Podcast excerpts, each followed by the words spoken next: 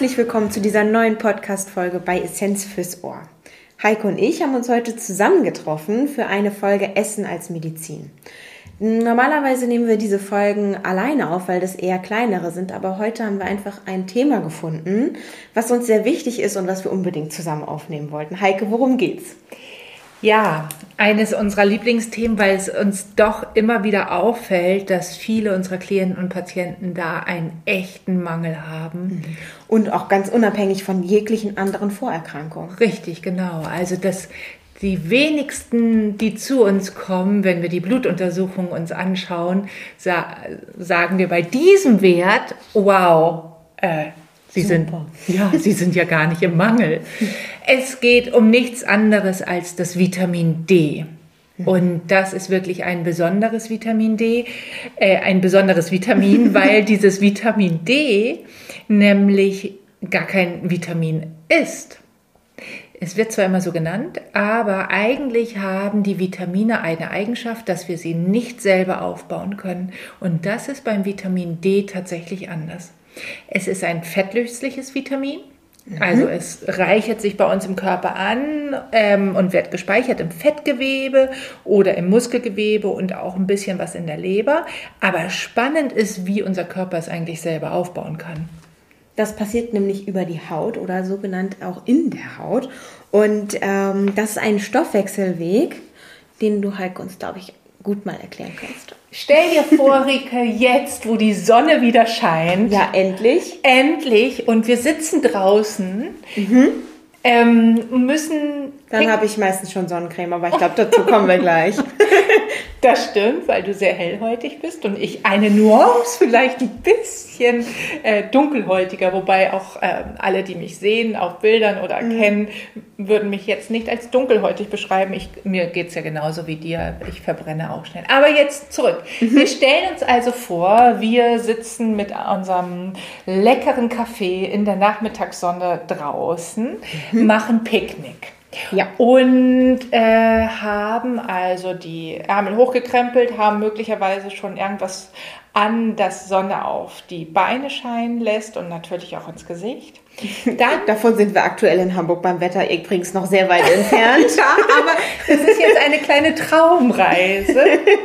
Und ähm, wir haben also das Sonnenlicht auf unserer Haut und jetzt ist in unserer Haut ist ein bisschen Cholesterin drin und dieses Cholesterin wird mit Hilfe des Sonnenlichtes zum Provitamin D. Mhm. Und dieses Provitamin D wird über das Blut transportiert zur Leber. Dort wird es ja, wie eben schon gesagt, gespeichert. Und wenn es weiter transportiert wird zur Niere, dann wird es aktiviert zum sogenannten aktiven oder aktivierten Vitamin D3. Und als solches tritt es jetzt in ganz viele Stoffe, Stoffwechselwege mit ein. Mhm. Und der allerbedeutendste Stoffwechselweg ist der des Calciumstoffwechsels. Mhm. Denn wir haben alle schon also mindestens die Fruchtzwerge-Werbung im Hinterkopf, ähm, wo Vitamin D und Calcium enthalten ist für die gesunden Knochen. Und wie das zusammenhängt, lenkt nämlich auch an der Aktivierung der Niere zusammen. Mhm. Denn ähm, in diesem Wechselspiel, in der Aktivierung in der Niere, ähm, wird nämlich das sogenannte Parathormon ähm, gebildet und ab, eben parat gestellt. Und äh, dieses nützt uns dann, dass wir das Vitamin D und das Kalzium verbinden können. Und das brauchen wir im Kalzium, um eben einen guten Knochenstoffwechsel zu haben. Und fehlt jetzt das Vitamin D, dann fehlt der Gegenspieler vom Kalzium.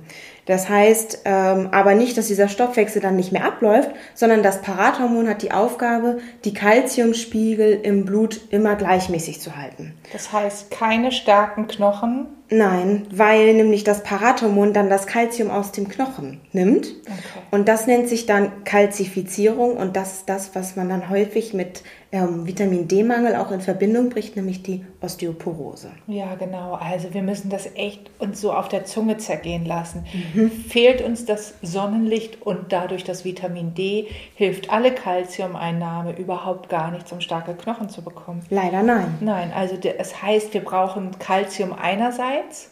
Und auch manche Kalzium angereicherte Lebensmittel, die wir glauben, jetzt nutzen zu können für unsere Stärkung der Knochen, bringt gar nichts, solange wir nicht ausreichend Vitamin D auch im Körper haben. Das Nein, wir brauchen immer beides. Mhm. Und tatsächlich ist es auch so, bei einem Vitamin D-Mangel gibt es dann nämlich auch immer, wenn man sich das Blut anschaut, meistens nimmt man jetzt so einen Wert für Kalzium als Mineralstoff, der sehr schnell vergänglich ist, nicht unbedingt ab. Aber wenn man das täte, dann würde man sehen, dass sowohl der Vitamin D-Spiegel niedrig ist, als auch der Kalziumspiegel, weil dieses Parathormon eben die ganze Zeit dagegen angeht. Ja. Und das ist ab und zu sehr sinnvoll, denn äh, dieses Hormon sorgt auch dafür, dass eben Stoff Stoffwechsel weiterlaufen.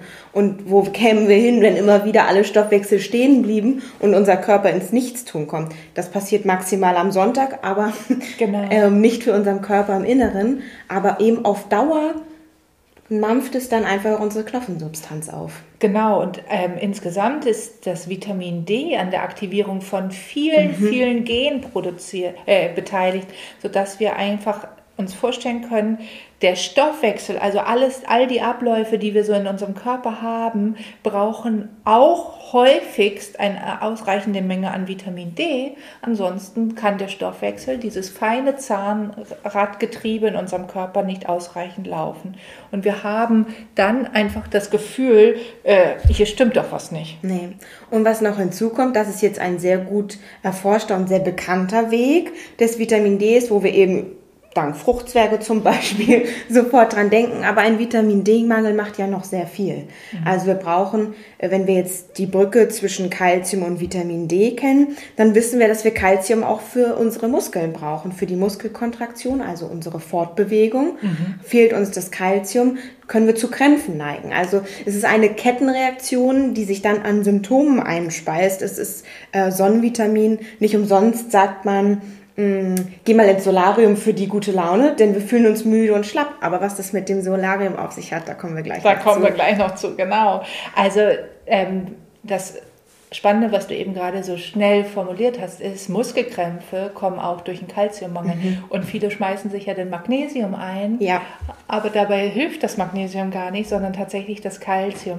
Ähm, oder es ist eben vielleicht auch gar nicht das Kalzium oder Magnesium, ja. sondern ein Vitamin D-Mangel. Ja, richtig. Also wir werden, ähm, und das ist eben das, warum es so sinnvoll ist, auf verschiedene Dinge zu achten, wenn wir eine Blutuntersuchung machen oder wenn wir uns die Geschichten unserer Patienten mhm. anhören. Woran hapert es denn eigentlich wirklich? Und etwas, was uns ja aktuell sehr beschäftigt, auf Trab hält mhm. und ähm, manche lesen das auch in, den, in der Publikumspresse, ist natürlich, dass Vitamin D auch fürs Immunsystem so entscheidend ist. Also worüber beschäftigen wir oder womit beschäftigen wir uns im Moment ganz, ganz stark? Das ist natürlich die ähm, SARS-CoV-2-Infektion. Und da gibt es tatsächlich einen möglichen Zusammenhang durch niedrige Vitamin D-Spiegel und ein gesteigertes Risiko für eben diese Infektion. Also man kann nicht sagen, jeder, der einen Vitamin D-Mangel hat, kriegt automatisch eine Infektion. Mhm. Diese Schlagzeile im Bild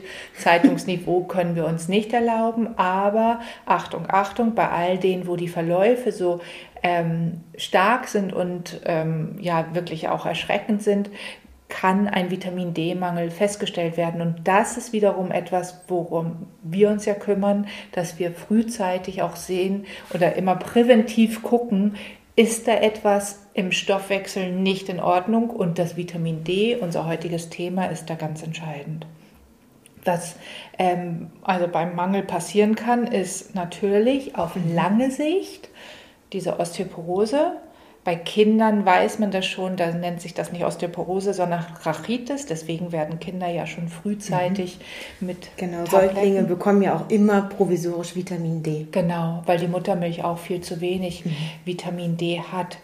Ähm, obgleich ansonsten die Muttermilch wirklich ein perfektes Lebensmittel für den Säugling ist. Ja, dazu an anderer Stelle mehr. Dazu an anderer Stelle mehr. Wir machen schon mal ein bisschen Lust auf. Spoiler auf eine neue Folge. Absolut. Ähm, aber was passiert beim Mangel noch? Also wir sind infektanfälliger, wir fühlen uns schlapper und das ist auch das, warum ich überhaupt darauf gekommen bin. Also vor einigen Jahren, da war ich noch Marathonläuferin. Das heißt, das ist jetzt vier, fünf Jahre her, fühlte ich mich ziemlich sicher, weil mhm. alle Welt hat über Vitamin D ähm, berichtet und dann habe ich gesagt, ähm, ich brauche das nicht, ich trainiere draußen und dann hat man ja immer kurze Hosen an und T-Shirts, ist ja klar. Und ähm, war aber in einem Februar wahnsinnig schlapp. Also so schlapp, dass damals, ähm, ich schrieb an meiner Doktorarbeit, der leitende Arzt dieser Klinik gesagt hat, Heike, jetzt kommen wir, nehmen eben ein bisschen Blut ab und testen den mal. Und ich wollte es nicht glauben. Es war so. Also ich hatte einen Vitamin D-Mangel und ähm, war dann ziemlich schnell rezeptiert und habe ein Produkt bekommen. Und es hat bei mir einfach dieses, diese Antriebslosigkeit und Müdigkeit genommen, die ich dann im Februar hatte. Und das ist eben ganz spannend. Genau, das ist sehr typisch für Ende Februar. Und äh, was nämlich sehr typisch auch für das Vitamin D ist, dass wir nämlich dann direkt an eine Tablette und an die Sonne denken, denn wir haben eine echt verdammt schlechte Verfügbarkeit von Vitamin D in Lebensmitteln. Mhm. Und daher ist Vitamin D eben so ein so ein Ärztevitamin, sag ich mal, wo wir einfach auch eine Blutuntersuchung brauchen, um das festzustellen und äh, um dann auch eine Supplementation, also eine Medikamenteneingabe, wenn man so will, genau. verordnen kann. Also wir machen ja am liebsten alles wett über gute Lebensmittel mhm, und wer genau. Vitamin D aber ausreichend aus Lebensmitteln aufnehmen möchte, der braucht schon mehrmals die Woche insbesondere den fettreichen Fisch wie Lachs, Hering oder Makrele, denn die haben nennenswerte Mengen. Aber schon andere ähm, Lebensmittel wie die Leber oder das Eigelb hängen, hängen weit hinterher. Und wir haben jetzt ja nur tierische Lebensmittel mhm. aufgezählt. Mhm wenn jemand ähm, darauf verzichtet oder verzichten möchte, dann ist es eben, ähm, sind noch die Pilze vielleicht zu nennen, aber die haben so geringe Gehalte, dass ja. man die Tonnen an Pilze wahrscheinlich gar nicht runterkriegt, die man ja. bräuchte. Um da mal ein Maß für zu kriegen, also so ein normaler Misch Mischköstler, also ein Allesesser, der nimmt so zwei bis vier Mikrogramm am Tag Vitamin D über seine Lebensmittel auf. Wir brauchen aber 20. Genau, um einen Mindestwert mhm. sozusagen mhm. im Blut zu halten. Das genau. heißt, genau. ähm, wenn wir jetzt, kommen wir zum Sonnenbaden nochmal ja. zurück. Jetzt geht es. Jetzt, los. also wie schaffen wir es eigentlich, dass ähm, kein Mangel passiert, sondern dass wir eine mhm. gute, gute ähm, Versorgung mit Vitamin D in unserem Blut haben und in unserem Körper. Das schaffen wir natürlich durch ein ausreichendes Sonnenbaden in den Sommermonaten. Mhm. Das heißt, ähm, ab März ungefähr steht die Sonne endlich hoch genug, denn der Einfallswinkel der Sonne ist ganz entscheidend und ähm, hier in, in Deutschland, in unseren Breitengraden, steht ja. er ab März ungefähr hoch genug. Und dann ist, ähm, geht es aufwärts bis hin zum Oktober, wo die Sonne ja wieder im flacheren Winkel auf uns einscheint. In dieser Phase kann man überhaupt davon sprechen, dass wir ausreichend bilden können ja. über die Sonne. Jetzt würde ich gern auch noch mal kurz einhaken. Heike, du hast was von Sonnenstrahlung gesagt und jetzt will ich noch mal auf das Solarium zurückkommen. ja. Denn wichtig ist, und deshalb ist es auch nur in diesen Monaten in unseren Breitengraden so, dass wir die UVB-Strahlung brauchen. Mhm. Wir brauchen eine UVB-Strahlung, weil nur durch diese UVB kann ähm, das Vitamin D unter der Haut gebildet werden. Richtig. Und ein Solarium, mhm. das sagt man immer so schön, tank mal Vitamin D im Solarium, aber ein Solarium hat UVA-Strahlung. Genau. Das also bringt uns leider nichts. Gar nichts. Genauso wenig bringt uns das Sitzen hinter der Fensterscheibe. Mhm. Oder aber, was du vorhin schon gesagt hast, wenn wir unsere Haut mit Sonnencreme eincremen, ja. ähm, um uns zu schützen vor einem Sonnenbrand, dann ist es eben so ähm, äh, so gehemmt, die eigene Produktion, dass auch das nicht dazu führt, dass wir trotz Sonne ausreichend bilden können. Mhm. Also es ist schon ein ziemlich schmaler Grad, auf dem man sich da so bewegt mit die Notwendigkeit des Vitamin D mhm. in unserem Körper einerseits und die dramatischen Reaktionen im Körper, wenn ein Mangel da ist. Auf der anderen Seite ist die Produktion über die Sonne halt auch immer so mit ähm, aber, Vorsicht zu genießen. Ja, richtig. Lauter Wenn und Abers. Und das macht die Sache ja nicht leichter. Daher sind wir schon an der Stelle häufig auch ähm, dazu bereit, die Vitamin D Einnahme über Nahrungsergänzungsmittel zu empfehlen. Mhm. Aber davor kommt ja noch äh, der Schritt mit dem Sonnenbaden. Denn ah. eigentlich ist ja auch die frohe Botschaft, dass wir gar nicht so ewig in der Sonne sitzen müssen. Mhm. Also Sonnenbaden klingt jetzt immer nach sechs Stunden Strandurlaub, jeden mhm. Tag, zwei Wochen. Mhm. das tut es aber eigentlich gar nicht null. Denn ähm, bei Hauttyp 1 und 2, da würde ich sagen, gehören wir beide nicht dazu. Und, oh, Entschuldigung, ich habe es verwechselt, gehören wir beide dazu. Ja, genau. Das sind nämlich die sehr hellen Hauttypen, also alle blonden und rothaarigen Menschen oder auch sehr helle Leute mit, also ich sag mal Straßenköter. Kriegst du eigentlich Sommersprossen im Sommer? Ja, ich habe sie sogar im Winter. Aber jetzt gerade nicht. Doch, ganz bisschen. Okay, ja. Du hast hier nur sehr mattes Licht in deinem Wohnzimmer. ja. Okay, ähm, also. Also wir beide, wir müssen so Juni, März, äh, März bis Juni müssen wir nur so 10 bis 20 Minuten in der Sonne sitzen, dann hätten wir schon genügend Vitamin D. In aber der Mittagspause. Das, ja, aber das müssten wir schon auch jeden Tag machen. Mhm. Und so Juli, August, also umso höher die Sonne steigt, ähm, umso stärker sind die UVB-Strahlen und umso kürzer wird die Zeit, die wir brauchen, um ausreichend Vitamin D unter der Haut bilden zu können. Menschen, die einen eher dunkleren Hauttyp haben, also häufig schwarzhaarige Menschen oder sehr stark pigmentierte, die müssen länger in der Sonne bleiben, mhm. weil die Haut natürlich eine natürliche Barriere hat, um nicht so viele Strahlen passieren zu lassen. Mhm. Die bekommen natürlich auch sehr viel seltener Sonnenbrand als wir seltener Sonnenbrand, aber auch eine häufigere Wahrscheinlichkeit von einem Vitamin D-Mangel. Mhm. Also auch da müssen wir, haben wir auch schon gesehen, ähm, in den Blutuntersuchungen müssen wir darauf achten, ähm, besonders darauf achten. Also der Hauttyp ist nochmal entscheidend, die, die der Monat ist entscheidend, die Tageszeit ist entscheidend. Also würden wir unsere Mittagspause in der Sonne äh, verbringen, können wir kürzere Zeit mhm. drin sein, überbrücken wir die Sommer, äh, die Mittagspause im Sommer eher drinnen, weil es mhm. uns zu heiß wird, können wir zwar die Vormittags- und Nachmittagssonne nutzen, müssen dann aber die Zeit immer verdoppeln. Meine Güte, das klingt so unglaublich kompliziert. Ja, also es ist wirklich so. Ähm, und das macht das Ganze eigentlich ähm, so spaßbefreit. Ja.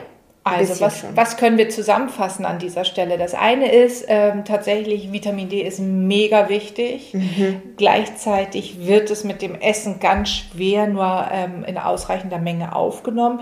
Denn, und das ist das, woran man einen Mangel dann erkennt, sind ja die Blutwerte. Und ähm, wir können nur jeden empfehlen, von Herzen empfehlen, mal das Blut checken zu lassen, bevor man Vitamin D einnimmt. Ja. Warum? Klar. Ja, wir kennen jetzt den Stoffwechselweg von Mangel mhm. und leider funktioniert er auch umgekehrt, ja. dass wir nämlich so viel Kalzium an den Knochen ablagern, dass richtig kleine Plaques ähm, entstehen können. Und das ist natürlich auch irgendwann sehr schmerzhaft. Und Knochenschmerzen sind, glaube ich, die schlimmsten Schmerzen, die man kriegen kann. Die sollten jedem erspart bleiben. Das passiert nicht, wenn ich einmal eine Vitamin D-Tablette nehme oder zweimal. Ähm, davon sicherlich nicht. Aber in äh, meinem Studium hat unsere Professorin uns von einem Fall erzählt. Die hat vorher in einer Klinik gearbeitet, die ist auch Ärztin. Und da hat ein Patient die Tabletten verwechselt. Der hat also nicht jeden Tag drei Tabletten von, ich weiß nicht, was das andere Medikament war, was er genommen hatte, irgendwas, wovon man drei Tabletten am Tag nimmt, sondern er hat drei Tabletten am Tag von hochdosiertem Vitamin D genommen, über einen sehr langen Zeitraum und kam dann mit Symptomen in die Klinik, die unerklärlich waren für sein eigentliches Krankheitsbild. Mhm. Bis sie dann darauf gekommen sind, der hat eine Vitamin D-Toxikation. Mhm. Er hat seine Tabletten verwechselt und nimmt seit Monaten viel zu viel Vitamin D. Ja, genau. Also dieses viel zu viele kann tatsächlich giftig oder toxisch mhm. wirken und das ähm, sich in verschiedenen, auf verschiedene Art und Weisen äußern. Ähm, die Mittel und die Dosierung sagen einem die Ärzte oder Apotheker ja häufig. Und wir müssen immer sehr davon ähm, unterscheiden, habe ich einen Mangel und möchte diesen beheben, dann gibt man natürlich höhere Dosen an Vitamin D oder möchte ich einfach nur einen Status quo aufrechterhalten, dann brauche ich weniger. Und ähm, das Entscheidende, wenn Sie eine Blutuntersuchung machen, ist, dass da Werte ähm, drauf sind, die in verschiedenen Einheiten Ihnen auch genannt werden, entweder Nanomol pro Liter oder ähm, Mikrogramm pro Liter. Und das ist eben nochmal so der große Unterschied bei dem Ganzen. Ähm, seien Sie da genau und fragen Sie Ihren Arzt oder fragen Sie uns auch, wenn Sie ähm, Fragen zum Vitamin D und der Menge haben, denn das ist das, was, was wir letztlich auch immer mit anschauen. Mhm weil wir eben darum wissen, dass Essen das leider nicht kann und dass wir aber auch wissen, dass ähm, wie entscheidend das ist mit dem Vitamin D für den gesamten Organismus. Also nicht nur für ein bisschen ähm, Wohlfühlen und sich nicht so schlapp fühlen.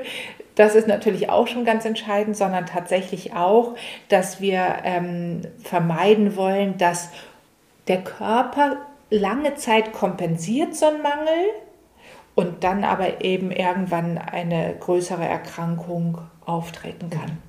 Und da sind wir mit diesem Vitamin auch sehr gleich auf mit anderen ernährungsbedingten Krankheiten, weil es gehört ja doch trotzdem, auch wenn der Arzt so einen Bluttest macht, sehr zu unserem Fachgebiet, sich mit äh, Vitaminen, Mineralstoffen und so weiter auszukennen. Denn auch bei anderen ernährungsbedingten Krankheiten, man fällt nicht um von einmal irgendwie Fritteusenfett, sag ich mal, sondern es ist das die Jahre und das Einschleifen auf dem Körper, die Krankheitsbilder entstehen lässt. Und so ist es beim Vitamin D auch. Richtig, genau. Daher, liebe Zuhörerinnen und Zuhörer, einfach mal zum Arzt gehen, Blutwerte checken lassen, unbedingt auch auf das Vitamin D bestehen. Möglicherweise ist es eine Eigenleistung, je mhm. nach Arzt. Äh, manche haben das Thema schon sehr auf der Agenda und sagen, klar, checken wir das mit ab. Andere sagen, nee, braucht man nicht. Ähm, wir sind der Meinung, das sollte man unbedingt mit untersuchen lassen und dann eben ein entweder hochdosiertes Präparat nehmen, für das man ein Rezept braucht, oder fragen Sie Ihren Apotheker, der andere Präparate auch hat, ähm, die häufiger eingenommen werden, ähm, aber niedrig dosierter mhm. sind. Jetzt haben wir aber nicht so wirklich die Mangelsaison, sondern die Sonnensaison. Yes. Und wer das nochmal nachlesen möchte, wie lange er mit welchem Hauttyp jetzt eigentlich in der Mittagssonne draußen verbringen muss und das natürlich auch beim Arbeitgeber verlangen darf, äh, kann das bei uns auf dem Blog ähm, nachlesen. Ich habe schon vor weiß ich gar nicht mehr wann, ist schon eine Weile her, mal einen Blogartikel dazu geschrieben und da findet sich so eine Tabelle, wo ähm, das aufgelistet ist, wie lange man in welchem Monat bei welchem Hauttyp draußen sein muss. Genau, und den Link packen wir mit in die Show Notes dieser Folge und dann kann der Sommer kommen mhm. im Schatten oder in der Sonne, auf jeden Fall zum Wohlfühlen, bitte. Ja, unbedingt. Viel Spaß beim Sommer.